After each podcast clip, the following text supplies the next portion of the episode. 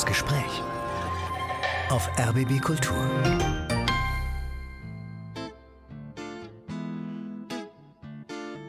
Ich habe immer alles an Tieren irgendwie großgezogen, mit Qualquappen oder mit Enten oder egal was. War immer irgendwie involviert in Themen der Natur und, und Tiere und das war eigentlich das, was mich immer auch am allermeisten fasziniert hat. Und der Ausflug in die Banken- und Finanzwelt war halt eher ein Ausflug und ich bin dann sozusagen zurück zu meinen Wurzeln gekommen und speziell Madlitz, auch wenn ich da nicht geboren bin, ist halt meine Heimat.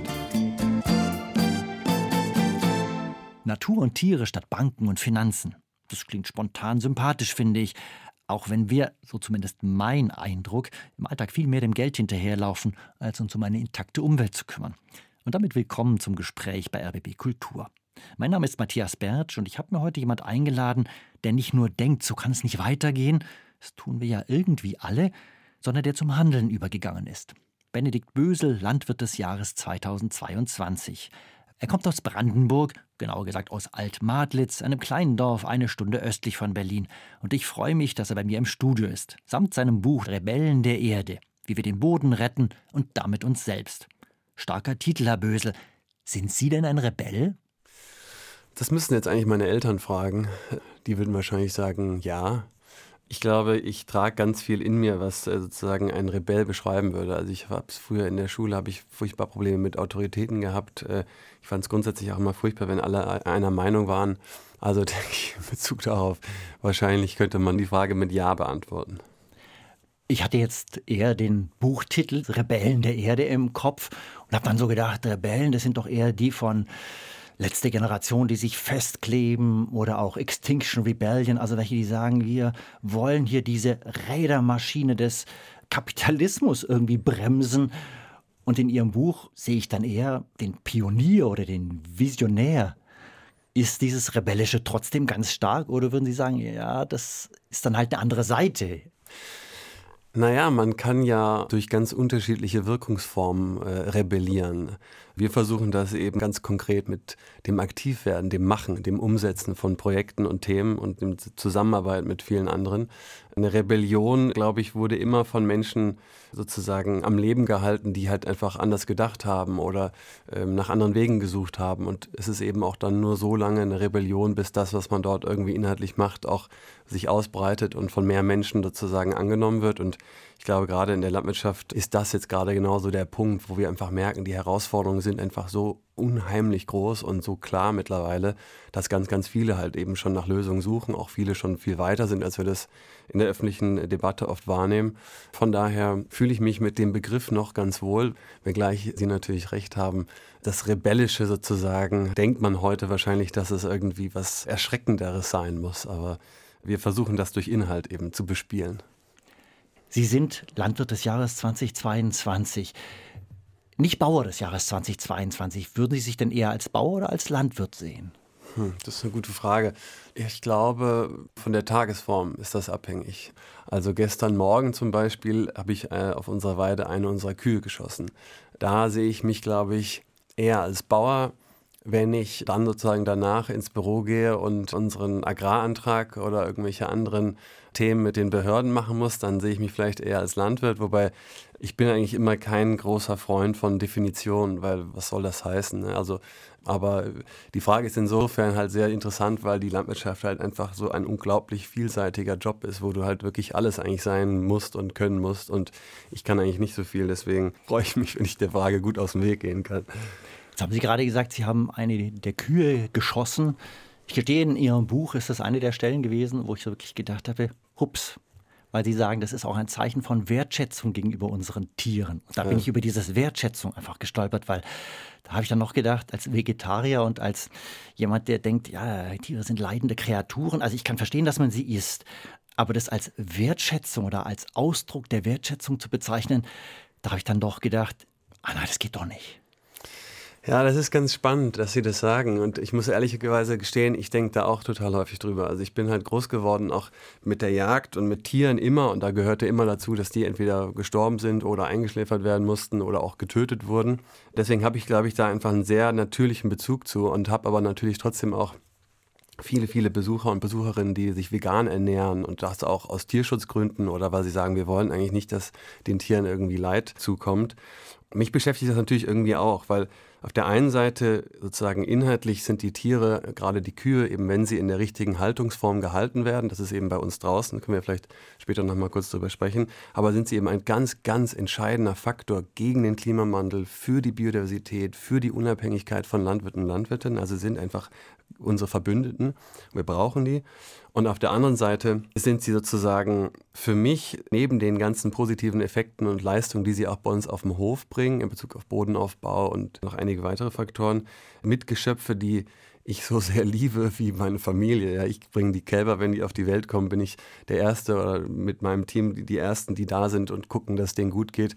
Unser komplettes Haltungssystem ist ausschließlich darauf ausgelegt, dass es den Tieren so gut geht wie nur irgendwie möglich. Die Kälber bleiben bei den Müttern, die laufen als Herde zusammen, kriegen jeden Tag viermal eine frische Weide. Also wirklich, die haben ein schönes Leben.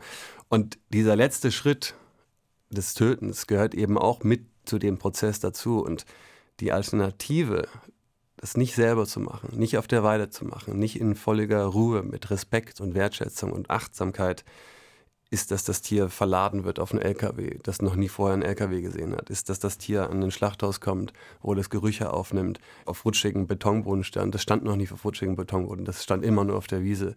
Das heißt, das ist die Alternative. Und ich habe lustigerweise gestern darüber nachgedacht, wie kann ich das Menschen noch besser erklären, wie das für mich ist, dass ich ein Tier so sehr lieben kann und aber dann trotzdem auch töten kann. Und dann ist mir eingefallen, eine andere Perspektive auf die Frage, wenn man mich jetzt fragen würde, wie wäre das, wenn jetzt deine Tiere von jemand anderem getötet werden? Dann wäre meine Antwort, das würde mir das Herz brechen. Und das kann immer noch nicht genau erklären, was ich meine emotional, wie das zusammenhängt, wie das mit absoluter Wertschätzung zu tun hat. Aber es beschreibt schon so ein bisschen die Emotionalität. Und natürlich, wenn ich dann über Wertschätzung in dem Tötungsprozess sozusagen spreche, ist halt eben schon gemeint, ich möchte einfach den kompletten Weg der Achtsamkeit, des sich darum kümmern sozusagen und die Behutsamkeit und auch Liebe, die wir da einbringen, auch in dieser sehr, sehr entscheidenden letzten Phase ja, weiter aufrechterhalten. Und wenn man dann dabei ist, wirklich die Tiere stehen da morgens, die fressen, die sind völlig entspannt, alles super ruhig und es fällt ein Schuss, das Tier ist sofort tot. Die anderen schrecken kurz auf, aber sind danach auch wieder komplett ruhig.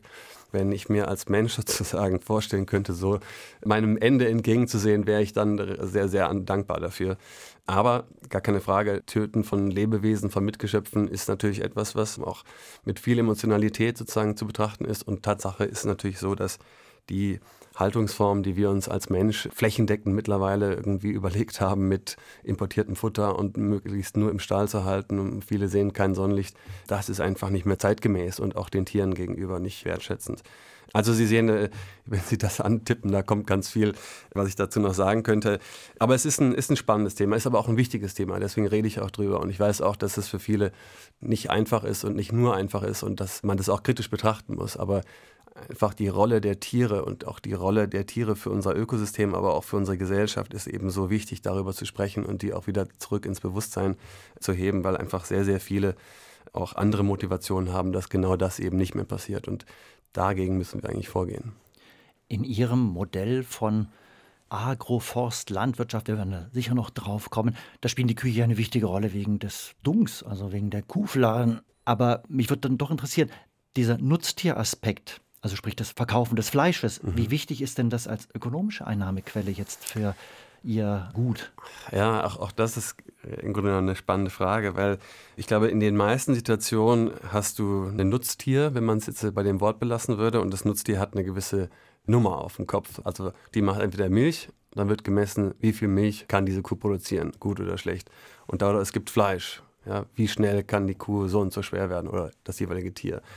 Und unser Haltungssystem hat mit weder dem einen noch dem anderen irgendwas zu tun, sondern bei unserem Haltungssystem sind die Tiere ein ganz wesentlicher Teil des Ökosystems, weil sie den Nährstoffkreislauf schließen können, weil sie über die Art und Weise, wie sie Photosynthese sozusagen als Motor in Gang setzen, indem sie Gräser fressen und die Gräser durch das Befressen mit Wurzelnwachstum reagieren und noch mehr Photosynthese und Kohlenstoff im Boden speichern, also Nährstoffkreislauf schließen, Biodiversität und gleichzeitig auch das Nutzen von Dingen, die wir sozusagen pflanzen, um den Boden zu schützen. Also das sind insbesondere Untersaaten, Zwischenfrüchte, die wir dann auch ökonomisch noch etwas sozusagen abbilden können über die Nutzung der Kühe als Futter.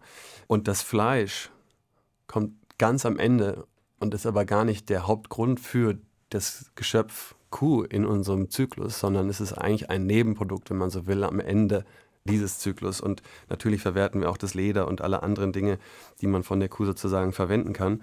Ja, und somit ist sozusagen das Fleisch wirklich eigentlich fast nebensächlich, aber eben dann auch trotzdem ein wunderbares, großartiges Produkt, was unglaublich hohe Nährstoffdichte hat und was man auch mit Genuss und auch gutem Gewissen essen kann. Und das ist, glaube ich, auch ganz wichtig. Genuss ist mein neues Lieblingswort, glaube ich. Aber da steckt ganz viel drin über Achtsamkeit, über Wertschätzung, Beachtung. Das hat immer auch damit zu tun, dass man sich fragt, wo kommt das Produkt eigentlich her und in welcher Haltungsform wurde das gehalten und wie geht es dem Tier, wie geht es den Menschen, die dort arbeiten. Diese Fragen müssen wir einfach viel mehr wieder in unser Leben sozusagen zurückholen. Von daher, ja, habe ich die Frage beantwortet oder bin ich abgeschweift? Vielleicht ein bisschen auch abgeschweift und zwar in dem Sinne, kann man ja sagen, naja, von unseren Einnahmen und sie müssen ja von irgendwas leben. Mhm. Spielt es schon in, dem, in der Sinne was, ne? eine wichtige ja. Rolle. Es sind halt fünf oder zehn Prozent unserer Einnahmen. Ja, also wir haben 2019 habe ich die ersten Kühe, damals 21 gekauft und wir sind gerade noch in dem ganzen Aufbauprozess. Also wir können dieses Jahr 30 Kühe schlachten, nächstes Jahr 60 und dann so circa 100. Wenn man die gut vermarkten kann, was, muss ich sagen, eine große Herausforderung ist, dann kann man so rechnen zwischen 3.000 und 4.000 Euro, die man mit einer Kuh umsetzen könnte dann ist man schon wirklich sehr, sehr gut. Das würde auch bedeuten, dass man jetzt nicht irgendwie an den Großhandel oder sowas abgibt. Ne? Das heißt, die wachsen bei uns immer mehr jetzt in eine wirklich eine wirtschaftliche Größe, die für uns auch ein gewisses Potenzial haben. Aktuell ist es so, dass die Kosten, um das aufrechtzuerhalten und auch dorthin zu kommen, inklusive der Infrastruktur, aber natürlich auch der Mitarbeiter, Mitarbeiterin, noch höher ist als das, was wir dort umsetzen können. Also noch verdienen wir mit den Kühen kein Geld. Aber die Frage ist insofern auch total relevant, weil es natürlich auch immer um das Thema Unabhängigkeit geht und Risikominimierung. Ne? Weil vorher waren wir ein reiner Öko-Ackerbaubetrieb, der Getreide angebaut hat. Wenn jetzt ein gewisse Wetterextreme stattfindet, dann ist eigentlich dieses ganze Produktportfolio Getreide wahrscheinlich relativ ähnlich schlecht von diesen Wetterkapriolen beeinflusst.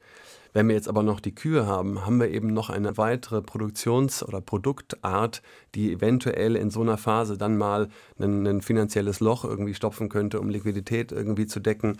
Deswegen ist es sozusagen schon auch ein Weg, gewissermaßen ökonomischer unabhängiger zu werden und das Risiko ein bisschen zu minimieren. Aber eben ein weiterer Faktor, den man gar nicht so einfach einpreisen kann, ist halt die Tatsache, dass die Kühe uns im Grunde genommen alle Nährstoffe zur Verfügung stellen, die wir halt über die Ernte dem Boden entziehen. Und früher mussten wir diese Nährstoffe halt einkaufen. Wurden die von 10 bis 400 Kilometer Entfernung mit 25 Tonnen LKWs zu uns gefahren. Da kann man mal hochrechnen, wenn wir 1000 Tonnen Mist brauchen durch 25, wie häufig so ein LKW hin und her fährt. Dann legt er das bei uns auf die Mistplatte. Dann fahren wir wieder mit dem Traktor hin, füllen damit den Miststreuer auf und dann fährt der hoch und runter und streut diesen Mist auf die Felder. Das sind halt Riesenkosten. Die brauche ich aber, um eben die Nährstoffe zurückzuführen. Wenn ich jetzt da eine Kuh habe, die mit vier Beinen da selber hinlaufen kann und den Job noch besser macht, dann hat auch das eine ökonomische Sinnhaftigkeit. Sie haben gerade gesagt 1000 Tonnen. Wir reden von 3000 Hektar Land. Das ist zehnmal die Größe des Tempelhofer Feldes. Können Sie kurz beschreiben, woraus besteht diese landwirtschaftliche Fläche in diesem kargen märkischen Sandboden? Naja, also die ganz grundsätzliche Unterscheidung ist, wir haben ca. 2000 Hektar Wald und dann haben wir ca. 1000 Hektar landwirtschaftliche Nutzfläche. Und die Menschen, die schon in Ostbrandenburg waren, die werden diese Schönheit sozusagen kennen von einfach unglaublichen Weiten. Das Auge kann einfach weit schauen und sich irgendwie an vielen Dingen irgendwie erfreuen. Und es ist bei uns auch ganz ähnlich so. Gleichzeitig versuchen wir eigentlich auch das so ein bisschen einzugrenzen, denn äh, wenn ich Felder habe, die eben schutzlos in Anführungsstrichen dort liegen, habe ich halt immer Probleme mit Erosion, Winderosion, Wassererosion und auch wenn die Sonne dann richtig intensiv ist und da runterbrät, müssen wir eigentlich, oder das glauben wir zumindest, versuchen wir dort eben Schutz zu erstellen, indem wir eben schmale Baumstreifen pflanzen, die eben gleichmäßig über den Acker verteilt sind, um einfach mehr Vielfalt in den Boden, in die Landwirtschaft zu bekommen und damit auch so ein bisschen das Bild zu verändern und das eben bei den Brandenburger typischen, sehr, sehr sandigen Böden und das natürlich mit den immer schlimmer werdenden Dürren ist, ist eine große Herausforderung, aber wir feiern auch schon den einen oder anderen Erfolg. Jetzt würde ich hier an der Stelle die erste Pause machen. Sie haben drei Lieder mitgebracht. Darf ich mir jetzt aussuchen? Ja, ja genau. Okay, dann würde ich nehmen das Lied von Kamasi Washington. Das ist ein modernes Jazzstück, weil äh, darin geht es auch viel um Komplexität und äh, Improvisation und Kreativität und Chaos. Und das fühlt sich an, als äh, würde ich mich damit auch jeden Tag auseinandersetzen.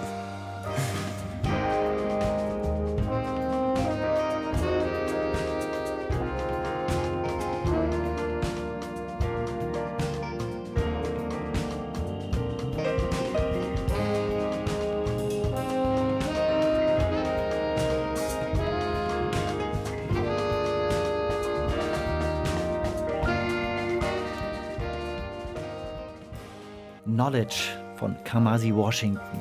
Eines der Lieder, die sich mein Gesprächspartner Benedikt Bösel gewünscht hat. Sie hören das Gespräch auf RBB Kultur. Heute mit Matthias Bertsch und dem Landwirt des Jahres 2022, Benedikt Bösel. Diese Musik, warum haben Sie die ausgesucht? Also es gibt tatsächlich von diesem Album noch ein weiteres. Das dauert allerdings, ich glaube, acht oder sogar zwölf Minuten. Das ist eigentlich das Allerbeste.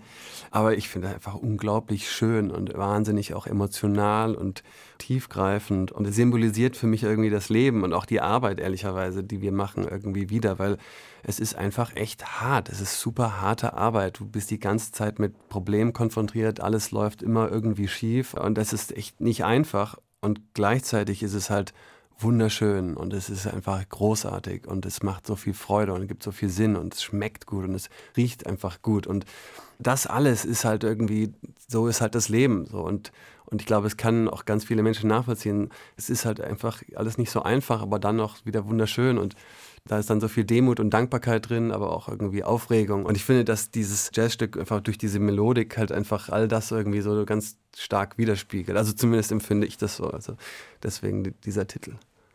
Jetzt sitzt mir jemand gegenüber. Sie haben gerade gesagt, ganz viel läuft schief. Und das kann ich gut verstehen. Um ehrlich zu sein, die Herausforderungen, mit denen Sie zu tun haben, ich glaube, die würden mich erschlagen. Aber mir sitzt gegenüber jemand, der mich sehr lebenszugewandt anlächelt. Also wo ich eher, und jetzt kommt mir wirklich dieser Begriff des Sunny Boys. Ja, oh genau. Das hat ja durchaus so eine negative Konnotation, finde ich, mit dabei. Ja. Und gleichzeitig, ich kann nicht anders als zu sagen, boah, ist der gut drauf. Gibt es diese andere Seite auch bei Ihnen? Oder ist dann einfach so ein, ja, und dann mache ich das? Und dann packe ich es an und dann bin ich wieder im Tun. Also dann kann ich wieder die Probleme überwinden und die Sonnenseite sehen.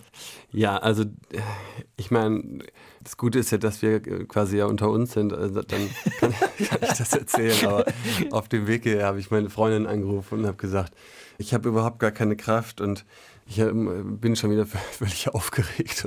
Also wirklich völlig blödsinnig. Aber manchmal braucht man das, glaube ich, und muss sozusagen da irgendwie auch Schwäche in Anführungsstrichen äh, zeigen. Und äh, ich empfinde das halt dann auch und dann baut sie mich quasi auf und dann fühle ich mich auch wieder gut und dann geht's. Also von daher, ich, ich kenne auch da alle Seiten. Aber was ich auch sagen muss, durch einfach das tägliche Machen und das tägliche Tun und auch eben die Dinge, wie wir da eben umsetzen und auch Projekte, die wir neu starten und umsetzen, wie beispielsweise jetzt das Buch, das gibt schon wahnsinnig viel Kraft. Also das muss ich einfach sagen. Ich habe das auch im Buch so ein bisschen beschrieben, wirklich jede Sekunde, die man halt damit verbringt, irgendwas aktiv irgendwie zu machen und zu gestalten oder zu, anzupacken, und zwar in Bezug auf irgendetwas, was einem wichtig ist, gesellschaftliche Themen, ökologische Themen, das ist eine Sekunde weniger, wo wir darüber nachdenken müssen, wie furchtbar alles ist und wie hoffnungslos alles ist. Und klar stehen wir vor riesen Herausforderungen, aber wir können sie halt packen. Wir können einfach Dinge verändern, wenn wir das wollen. Und das zu verstehen, das zu verinnerlichen, ist tatsächlich auch einer der Gründe, warum ich das Buch geschrieben habe, weil es einfach so kraftvoll ist. Ja, wenn du aktiv wirst, dann verändert sich einfach alles. Also von daher, meistens kann ich stark tun und in Wirklichkeit bin ich schwach. Nein, die, die Arbeit hilft dabei. Sie schreiben in Ihrem Buch ja auch, dass Sie ursprünglich überhaupt nicht aus Madlitz kommen, sondern Sie kommen, Sie kommen auch nicht vom, vom Land. Sie sind jetzt quasi nicht in der fünften Generation Landwirt oder, oder kommen aus der Bauernsfamilie aus dem Dorf, sondern Ihre Mutter hat im Bereich Consulting in einer Immobilienfirma gearbeitet. Ihr Vater war Banker. Sie sind in München, glaube ich, aufgewachsen und dann äh, in der Nähe von Leverkusen im Rheinland. Also, das ist ja nicht das, was automatisch einen auf einen Bauernhof nach Ostbrandenburg verschlägt. Wie ist das gekommen? Naja, also ich muss tatsächlich sagen, ich war immer Naturbursche. Also ich habe zwei ältere Schwestern, das ist auch einer der Gründe, warum ich viel Zeit alleine in der Natur verbracht habe. Aber ähm, sozusagen als Kind damals noch in Bayern sind wir immer nach Tirol gefahren in den Wochenenden, waren in den Bergen. Das heißt, da äh, habe ich immer diesen ganz starken äh, Bezug irgendwie zur Natur gehabt. Und dann auch in den ganzen Stationen, die da danach kamen. Ich habe immer alles an Tieren irgendwie großgezogen, mit Qualquappen oder mit Enten oder egal was, äh, war immer irgendwie involviert in Themen der Natur und, und Tiere. Und das war eigentlich das, was mich immer auch am allermeisten fasziniert hat. Und der Ausflug sozusagen in die Banken- und Finanzwelt war halt eher ein Ausflug. Und ich bin dann sozusagen zurück zu meinen Wurzeln gekommen. Und speziell Madlitz kam im Grunde genommen über die Familie meines Stiefgroßvaters, die dort, ich glaube, 250 Jahre gelebt hat und er ist dann 45 als 19-Jähriger aus der Sowjetunion kommend geflüchtet in den Westen und kam dann im Grunde genommen nach der Wende mit meinen Eltern zurück und hat äh, dann eben begonnen, das Land und den Wald und auch die Immobilien äh, Stück für Stück wieder zurückzukaufen und weiter aufzubauen, auszubauen. Ich meine, kurz nach der Wende war ich, glaube ich, acht oder neun und für uns gab es ab dem Zeitpunkt auch nie mehr irgendwo einen Urlaub, der woanders als in Madels stattfindet. Somit ist Madels ehrlicherweise, auch wenn ich da nicht geboren bin, ist halt meine Heimat und ähm, war auch so die einzige Konstante, die eigentlich über die verschiedenen Etappen meines Lebens immer da war. Also habe ich dort starke Heimatsgefühle, sagen wir so. Madlitz hat, glaube ich, 270 Einwohner oder sowas. Also als ihre Eltern dann da nach der Wende dieses Gut übernommen haben, haben Sie sich dann als Sohn da als ja, ich bin ein Teil dieses Dorfes oder war das eher wie so ein, ein Ferienhaus, aber man ist nicht Teil, weiß ich nicht, ob es das gibt, einer Dorfgemeinschaft, also dass sie da mit anderen Gleichaltrigen zu tun hatten? Doch, absolut. Gerade als ich noch deutlich jünger war, bin ich dann auch in den Sommerferien zum Beispiel dorthin gefahren und damals hatten wir ja noch gar keine Möglichkeit dort zu leben. Also es gab zwar Häuser und so, aber da bin ich dann irgendwo untergekommen so. Und, und bin dann halt als Kind da rumgelaufen und habe irgendwie auch in der Dorfgemeinschaft äh, Fußball gespielt und eben Blödsinn gemacht, was man halt so macht. Das ist dann, wo ich sozusagen angefangen habe in England zu studieren oder aufs Internat gegangen bin, dann bin ich natürlich weniger gekommen und da ist das dann ein bisschen weniger geworden. Und heute bin ich natürlich schon auch wieder integriert, zumindest in einem gewissen Rahmen würde ich sagen, dass man halt auch ganz viel zusammenarbeitet und irgendwie sich gegenseitig unterstützt oder auch im Dorfverein irgendwie aktiv ist und gute Dorfpartys äh, gemeinsam feiert oder so. Also das ist schon was Besonderes, glaube ich, und etwas, was ähm, mir aber auch sehr wichtig ist, muss ich sagen. Welche Rolle hat Ihr Studium International Finance oder Business Finance in Großbritannien gespielt? Sie haben ja danach auch in dem Bereich doch einige Jahre lang gearbeitet. Also das war schon sehr interessant. Es hat mir, glaube ich, ein ganz gutes so auch Rüstzeug gegeben, wobei ich glaube, gerade so auf der zwischenmenschlichen Ebene ich da wahnsinnig viel gelernt hatte. Und zwar hatte ich nicht besonders viel Zeit und Achtsamkeit der Auswahl des Studiengangs sozusagen zukommen lassen und auch nicht realisiert, wo genau in England das ist. Und dann kam das böse Erwachen an dem Tag, wo ich in Newcastle angekommen bin und mir dann Menschen von der Uni dort gesagt haben, übrigens, du bist auf einem anderen Campus und der ist irgendwie eineinhalb Stunden entfernt von dem Campus, wo du dachtest, dass er sei. Und ich dann dort auf einmal etwas studiert habe, an einem Ort war, wo ich eigentlich gar nicht hin wollte. Und dann einfach gesagt habe, okay, scheiße, jetzt, äh, was machst du jetzt? Dann habe ich irgendwie eine Nacht drüber nachgedacht und habe dann entschieden, du bist einfach ein Vollidiot, das bist du selbst schuld und ziehst jetzt durch, egal was kommt. Und dann habe ich das einfach drei Jahre durchgezogen und es war dann mit einer der schönsten Erlebnisse, weil ich halt dort einfach unheimlich gute Leute hatte, die teilweise ähnliche Geschichten hatten und mit denen wir uns wahnsinnig gut verstanden haben und waren tolle drei Jahre und habe zum Ende dann auch ein bisschen was noch gelernt. Das war auch gut. Und äh, so hat das, glaube ich, schon irgendwie einen großen Einfluss gehabt, ohne dass ich das vorher hätte planen können. Aber war, würden Sie jetzt rückblickend sagen, in dieser Zeit eigentlich immer dieses, ja, aber eigentlich will ich doch in Richtung Landwirtschaft oder Verbesserung der Welt irgendwie was machen? Oder in dem Buch schreiben Sie ja durchaus auch irgendwo, ging schon auch darum, irgendwie Lebensstandard sichern, bei dem, was Ihre Eltern, die durchaus wohlhabend waren, vielleicht noch eins draufsetzen, also zeigen, ich kann das auch. Ja, also genau, also ich muss auch sagen, in dem Alter, also so mit 20, 21, 22, da war diese ganzen Nachhaltigkeits-, Biodiversitäts-, diese ganzen Themen, die heute unser Leben bestimmen, das war gar kein Thema, also zumindest in meiner Wahrnehmung überhaupt nicht. Und ich muss auch sagen, dass wir auch in dieser, genau in dieser Phase, also da war ich so 20 bis 22, halt auch meine Eltern mit uns als, als Kindern eben damals auch diskutiert haben, wie soll irgendwie Madlitz, wie soll das weitergehen. Ne? Denn meine Eltern wollten es eben in, in einer Hand übergeben, damit es eben irgendwie möglichst gesichert wird. Und da meine Schwestern und ich das alle machen wollten und meine Eltern sich dann für mich sozusagen entschieden hatten, war mir dann irgendwann auch bewusst, dass Madlitz mal meine Verantwortung wird. Aber in dem Alter fand ich einfach die Vorstellung, jetzt Öko-Ackerbau in Ostbrandenburg zu machen, hat mir so gar nichts gegeben. Ne? Aber wie gesagt, damals habe ich aber auch noch gar nicht verstanden, was eigentlich die Landwirtschaft bedeutet und wie wichtig das ist. Und nicht zu sagen, das Wichtigste, was wir eigentlich machen müssen, ist Landwirtschaft. Und deswegen, ja, genau wie Sie es beschreiben, ja, ich fand es irgendwie natürlich spannend, irgendwie möglichst viel Geld zu verdienen und dann irgendwie coole Sachen zu machen und irgendwie unabhängig zu sein. Und da war halt die ganze so Investmentbanking, Finanzbranche, Startup-Branche halt etwas, was irgendwie als naiver Junge sozusagen sehr attraktiv schien. Warum ging das nicht weiter? Also irgendwie gab es ja irgendwann nach der Finanzkrise, hat die da eine Rolle gespielt oder war das eher andere ja, vielleicht kleine Schritte, wo Sie gemerkt haben, es powert mich aus, aber es befriedigt mich nicht? Oder gab es ein Erweckungserlebnis? Naja, vielleicht war ich auch einfach sehr schlecht. Das kann, das kann natürlich auch sein. Ich habe ja mit 22 äh, Jahren angefangen, in Frankfurt dort zu arbeiten und hatte am Anfang relativ viel Glück, weil ich gleich auf ein tolles Projekt gekommen bin.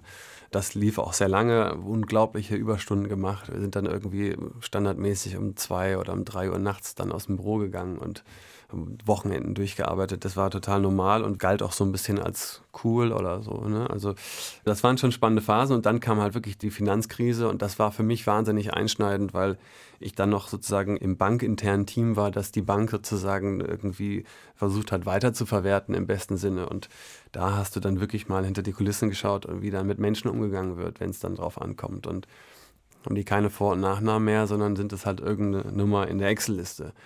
Und so wird auch über die gesprochen. Und dann einfach zu erleben, wie dieses ganze Finanzsystem einfach wie so ein Kartenhaus in sich zusammenfällt und die ganzen Menschen, und da waren ja unglaublich Menschen betroffen, jetzt nicht nur in Deutschland, auf der ganzen Welt, die das ausbaden müssen, sind halt nicht die, die es verbockt haben. Ja. Und da sind mir einfach so viele Dinge dann vor Augen geführt worden und ich konnte sie halt selber miterleben und diese Erfahrung machen. Und die haben dann einen riesen Einfluss darauf gehabt, weil ich gesagt habe, okay, wenn ich mal die Chance habe, selber irgendwie in Verantwortung zu sein, mache ich es halt anders. So, das will ich so nicht. Und mir ist aber auch klar geworden, okay, das ist auch nicht das, was ich eigentlich machen will. Ich will eigentlich mehr in Richtung der Ressourcen. Wie gesagt, ich hatte auch im Hinterkopf damals dann schon, dass Males irgendwann mal meine Verantwortung wird. Und das war dann für mich auch der Grund zu sagen, okay, ich höre jetzt hier auf und mache nochmal einen Masterstudiengang und habe das dann mit Agrarökonomik eben verbunden und war dann das erste Mal auch in Berlin, was sozusagen für mich dann so der erste Schritt in die Richtung schon mal von zu Hause war. Was war denn Madlitz damals? Also, Sie hatten ja vorhin gesagt, 1945 ist Ihr Großstiefvater oder so ähnlich da äh, geflohen. Mhm. Und dann nach der Wende haben Ihre Eltern oder vielleicht Ihre Großeltern irgendwie das zurückgekriegt. Dazwischen, glaube ich, war es ein LPG. Sie schütteln den Kopf. Ko korrigieren Sie mich. Also, was, was ja. ist da eigentlich passiert und was haben Sie dann da übernommen? Genau, also das war früher eine LPG, also ganz klassisch. Und dadurch, dass mein Großvater 45 geflüchtet ist, hatte er keine Restitutionsansprüche. Das heißt, er hat halt nichts zurückbekommen, er hatte aber Vorkaufsrechte. Und dann ist eben mein Stiefgroßvater zusammen mit meinen Eltern eben, hat das Projekt Wiederaufbau im Grunde genommen gestartet und dann haben sie eben Stück für Stück Flächen eben wieder zurückkaufen können. Und heute ist das immer noch ein Prozess, der im Gange ist. Wir haben äh, durch die Bodenreform damals haben wir Schläge mit irgendwie 40 Hektar, da gibt es 80 Eigentümer und Eigentümerinnen. Die wieder muss man dann finden und anschreiben. Viele von denen wissen das gar nicht oder das sind Erbengemeinschaften. Also das ist einfach ein Prozess, der nach wie vor läuft, aber im Grunde genommen ist der Wiederaufbau erstmal gelungen, einfach auch da, weil wir eben das Glück haben, dass das Verpächter uns vertrauen und äh, ihr Land sozusagen zur Verfügung stellen für die Bewirtschaftung. Und ja, was habe ich dann sozusagen damals übernommen? Wir hatten im Grunde genommen den großen Öko-Ackerbaubetrieb, der eben die Landwirtschaft betrieben hat und einen, den, einen Forstbetrieb. Den Ihre Eltern oder den Ihr Vater schon immer hatte oder ist der quasi irgendwann umgeschwenkt? Genau, es war sozusagen der Nachfolgebetrieb, wenn man so möchte, der alten LPG. Die LPG war pleite und daraus entstand dann sozusagen der neue Agrarbetrieb im Grunde genommen. Wir konnten auch ein, zwei Mitarbeiter bzw. Mitarbeiterinnen sozusagen von damals übernehmen, aber diese Strukturen waren ja damals auch gar nicht sozusagen am Leben zu halten, was auch ein Grund war, warum mein Stiefgroßvater einfach zurückkommen auch wollte.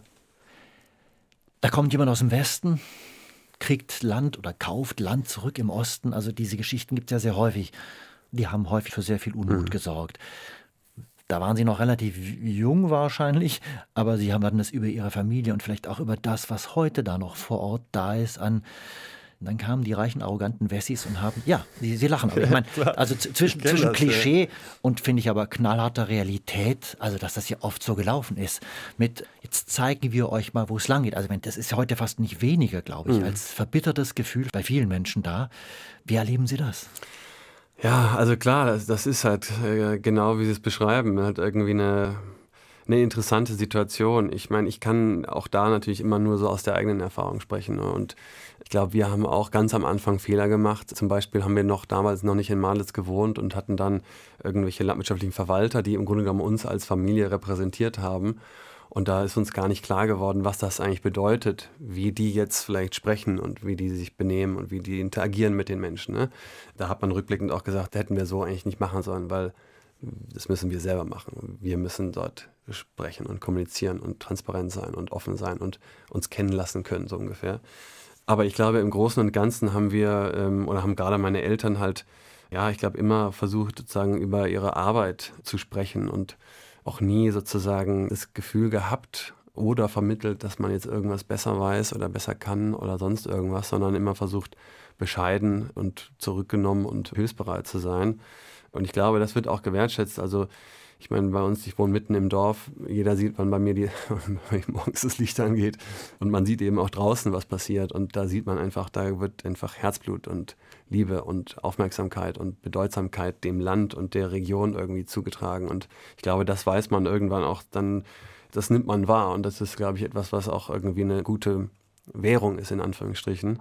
Aber klar, ich meine, ich kann es auch nachvollziehen. Es ist eben nie einfach. In Gemeinschaften von Menschen gibt es immer Menschen, die das einmal cool finden und es nicht cool finden und sich daran stören oder nicht daran stören und man macht Fehler und keiner von uns ist perfekt. Ich glaube, was mich irgendwie positiv darüber sprechen lässt, ist auch mitunter der Grund, dass mein Vater zum Beispiel auch Dorfvorsteher war vor, in der letzten Legislaturperiode. Was irgendwie auch ein Zeichen ist, dass er, glaube ich, gut wahrgenommen wird und ähm, es kommt, glaube ich, einfach darauf an, wie man es macht und jeder von uns macht Fehler, da kann sich keiner ausnehmen und wenn man aber irgendwie, glaube ich, achtsam ist und behutsam und irgendwie auf dem Boden geblieben, dann lassen sich diese Dinge irgendwie auch gut meistern. Also ich hoffe, jeder fühlt sich wohl, mich anzurufen, wenn er sich irgendwo festgefahren hat und sagen kann, Benny, kannst du mal kommen mit dem Traktor und uns rausziehen. Und das passiert schon relativ häufig. Also von daher äh, denke ich, dass es okay ist. Ich würde gerne die zweite Musik hören. Was hm. schlagen Sie vor? Ähm, dann würde ich jetzt Mrs. Lauren Hill mit To Zion auswählen. Einfach, weil ich gerade instinktiv auf Ihre Frage hin an meine Freundin gedacht habe und dieses Lied einfach auch so wahnsinnig stimmungstief und stimmungsvoll ist und so eine ganz besondere Ausstrahlung hat und irgendwie, das hört sich jetzt vielleicht ein bisschen komisch an, aber Lauren Hill hat auch, wie sie das singt, eine unglaubliche weibliche Ausstrahlung und da denke ich irgendwie an meine Freundin und ja, ich finde, dieses Lied trifft einfach so ganz viele Emotionen, die ich damit verbinde. Von daher würde ich jetzt Lauren Hill mir wünschen. One day, I'm gonna understand.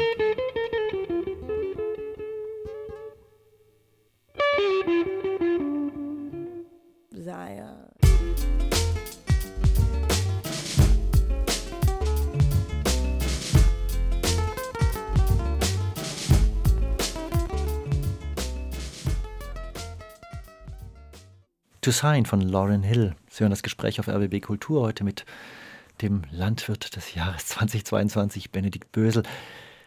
Ihre Frau kommt da auch nicht aus der Region und die kommt von noch weiter weg. Mhm. Die, die hat nicht mal Deutsch als Muttersprache, die kommt aus Großbritannien. Sie arbeitet daran. Ob es eine Muttersprache wird, warten wir mal ja. ab. Aber ich sag mal, kulturell ist das wahrscheinlich ganz schön gewöhnungsbedürftig. Wie geht's eigentlich sollte ich Ihre Frau wahrscheinlich fragen, aber jetzt sitzen Sie da. Also, wie geht's Ihnen? Wie geht's ihr damit? Also, in diesem kommen ja viele Leute von außerhalb nach Berlin. Wow, cool. Mhm. Nun ist Altmadlitz wahrscheinlich doch nochmal ganz schön anders. Also. Ja. Ja, es ist, ähm, es ist eine spannende Frage. Also ich meine, wenn man sie fragen würde, sie hätte sich natürlich niemals vorstellen können, irgendwie mal in, in Ostbrandenburg mit einem Bauern zusammen zu sein und mit dem auch noch Kinder zu haben.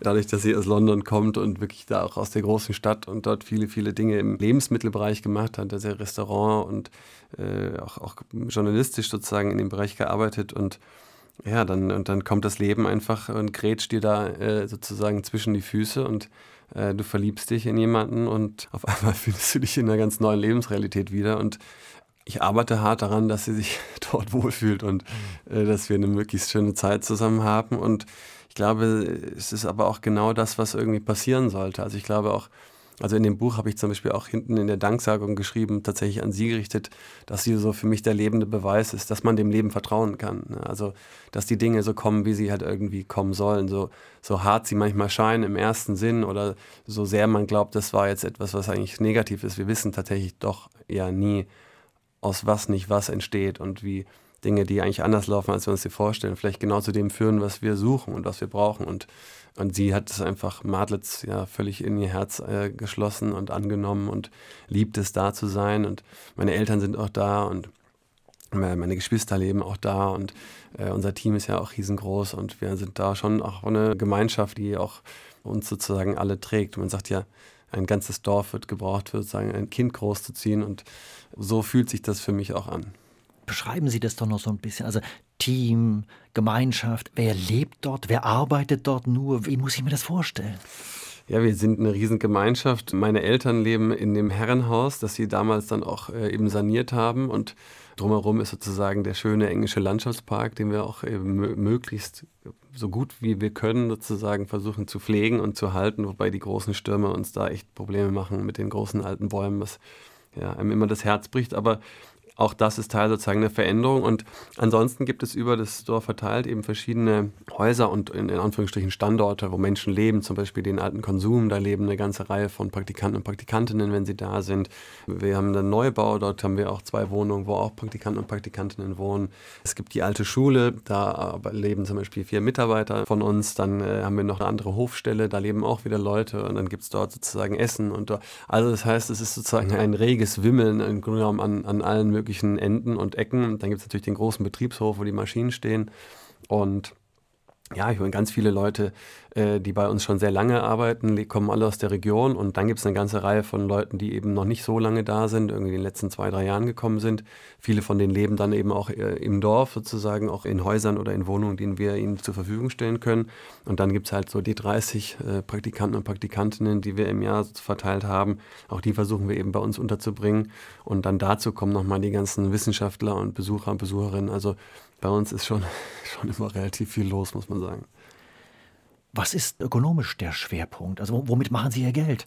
Also wir haben im Grunde genommen vier, in Anführungsstrichen, Gesellschaften. Das eine ist der Forstbetrieb, der macht relativ klassisch über das Verkaufen von Holz sozusagen Geld, beziehungsweise versucht bestmöglich die Kosten zu decken. Kiefernwälder oder ist Ja, genau. Wir haben 70 Prozent Kiefermonokultur, was eine Riesenherausforderung ist. Also da könnte man mehrere Sendungen füllen, nur mit dem, was da vor uns liegt. Genau, das ist sozusagen der Forstbetrieb. Ähm, dann gibt es einen großen Öko-Ackerbaubetrieb, wo wir im Grunde genommen ja, ganz klassisch, äh, oder wir machen dort regenerativen Öko-Ackerbau. Das heißt, wir versuchen dort schon gewisse Maßnahmen, die Bodenschutz, Biodiversität sozusagen bedeuten sollen, eben einzubringen. Aber da geht es im Grunde genommen um den Verkauf von Getreide, Erbsen, Hülsenfrüchten, ganz klassisch sozusagen Landwirtschaft. Und dann haben wir noch einen dritten Betrieb, also einen zweiten landwirtschaftlichen Betrieb. Das ist sozusagen ein bisschen der Spezialbetrieb. Da sind zum Beispiel die Kühe drin. Und dann haben wir sozusagen die vierte Gesellschaft, das ist eine Stiftung, die haben wir gegründet 2021.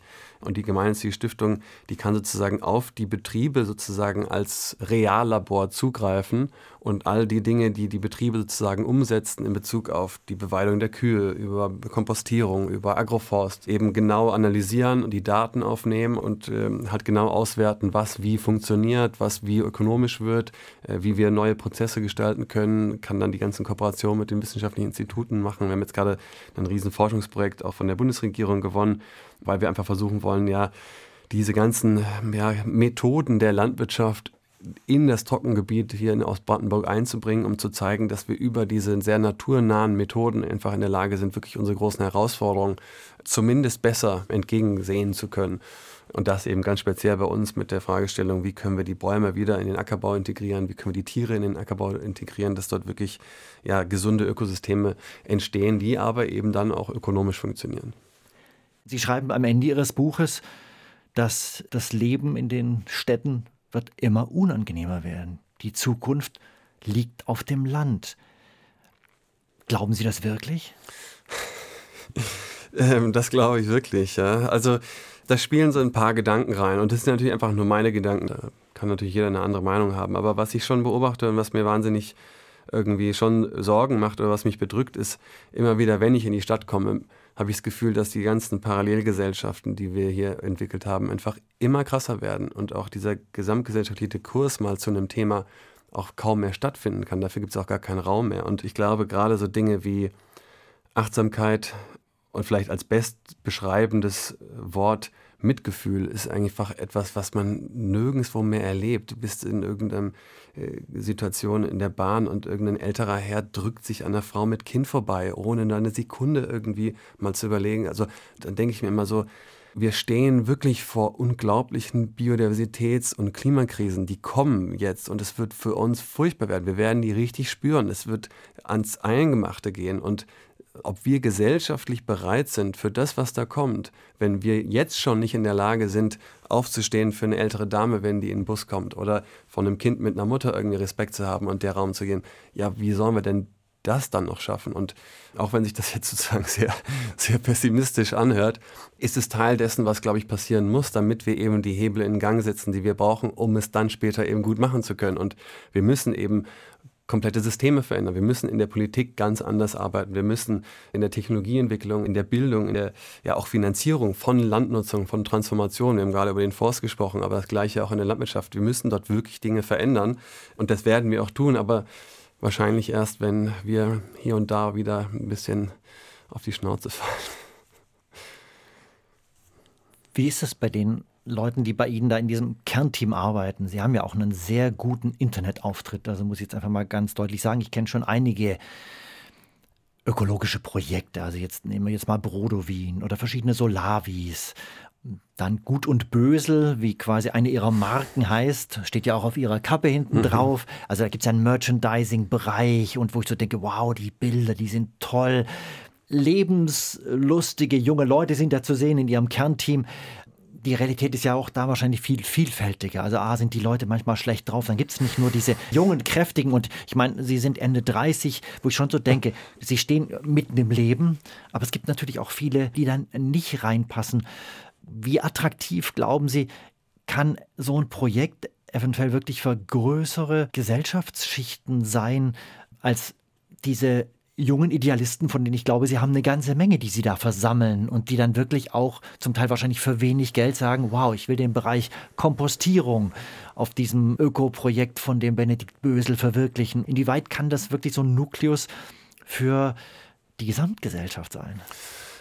Ja, das ist eine spannende Frage. Also vielleicht kurz ein, zwei Detailantworten dazu, weil Sie sagten, nicht so gut bezahlt. Also wir versuchen schon, die Leute sehr fair zu bezahlen, was mit sich auch große Herausforderungen bringt. Unter anderem deswegen gibt es auch einen Online-Shop, wo wir versuchen, unsere Produkte wie das Rindfleisch oder auch andere Artikel zu vermarkten, weil damit können wir eben natürlich eine bessere Marge erzielen, als wenn wir das an irgendeinen Handel anonym abgeben müssen dann ist es so, dass ja, wir sind auch idealistisch geprägt. Klar, uns treibt alle eine Vision an, dass wir einen Beitrag leisten können, dass die Arbeit, die wir machen, insbesondere auch durch die wissenschaftliche Begleitung später für viele andere sozusagen nutzbar gemacht werden kann.